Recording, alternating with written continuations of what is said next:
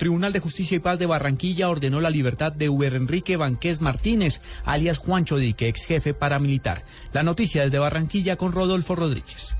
Uber Enrique Banqués Martínez, alias Juancho Dique, sería el primer ex jefe paramilitar del bloque Héroes de los Montes de María, que recobraría su libertad según una decisión que tomó el Tribunal de Justicia y Paz de la ciudad de Barranquilla, que habría ordenado la libertad de Banqués Martínez por haber cumplido los ocho años de pena alternativa y con ello su postulación a justicia y paz.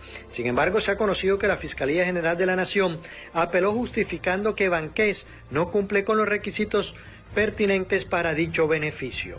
En Barranquilla, Rodolfo Rodríguez Llanos, Blue Radio. Avanza la audiencia en contra de la madre de la menor de cinco años que murió tras una brutal golpiza que le propinó su progenitora. Nos amplía la información Rocío Franco. En las últimas horas fue capturada la mujer que supuestamente golpeó a su hija hasta ocasionarle la muerte. Esta menor de cinco años, luego de debatirse entre la vida y la muerte, falleció en el hospital cardio infantil. En ese mismo lugar fue ordenada la captura y se notificó la captura de su madre, quien luego de ser contactada por la policía intentó suicidarse lanzándose a un vehículo. Ella no logró su cometido, pues solamente sufrió algunas fracturas. Ya la policía la trasladó del cardio infantil hasta la URI de Madrid, donde en las próximas horas será judicializada por el delito de homicidio. Rocío Franco, Blue Radio. Sectores políticos en Colombia piden a la canciller María Ángela Holguín que defienda al expresidente Andrés Pastrana frente a las acusaciones del presidente de Venezuela de preparar un golpe de Estado en su contra. Simón Salazar.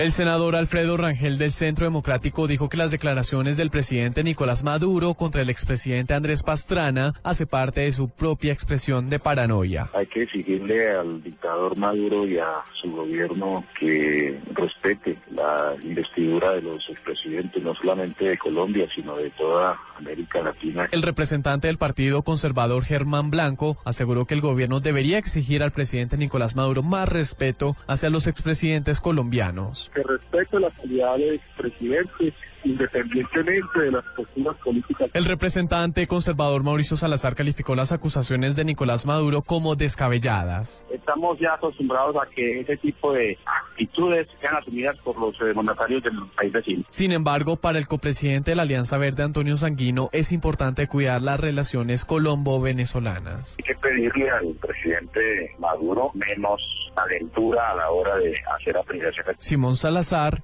Blue Radio. En Bogotá, el cuerpo técnico de la Fiscalía allanó más bodegas del Instituto para la Protección de la Niñez y la Juventud en búsqueda de abandono de elementos y útiles escolares. Daniela Morales.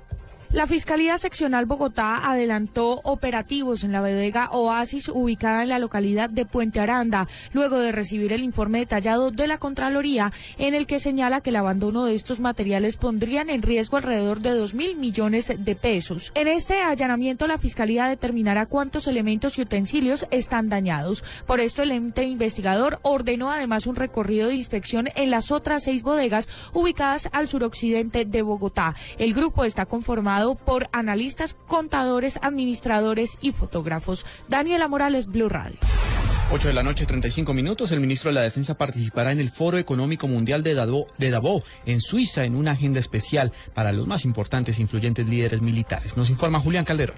Al Foro Económico Mundial en Davos, Suiza, no solo van autoridades económicas internacionales, economistas y banqueros, también van ministros como Juan Carlos Pinzón, jefe de la cartera de defensa de Colombia, que fue invitado al escenario económico mundial por excelencia como uno de los jóvenes líderes globales. Dos temas fundamentales. Uno, de los riesgos y retos en materia de seguridad que hay hoy en día en el mundo y quieren oír cómo Colombia está analizando estos temas, cómo ha enfrentado todos estos temas del crimen y de la violencia y del terrorismo en los últimos años y al mismo tiempo el futuro de las Fuerzas Armadas. Y hay que decir que Colombia en los últimos 10 años ha venido fortaleciendo sus Fuerzas Armadas, las ha venido modernizando. Además, se hablará del papel de las Fuerzas Armadas colombianas en aspectos como la protección del medio ambiente, la ayuda en la atención y prevención de desastres y la preparación en materia de derechos humanos para el postconflicto.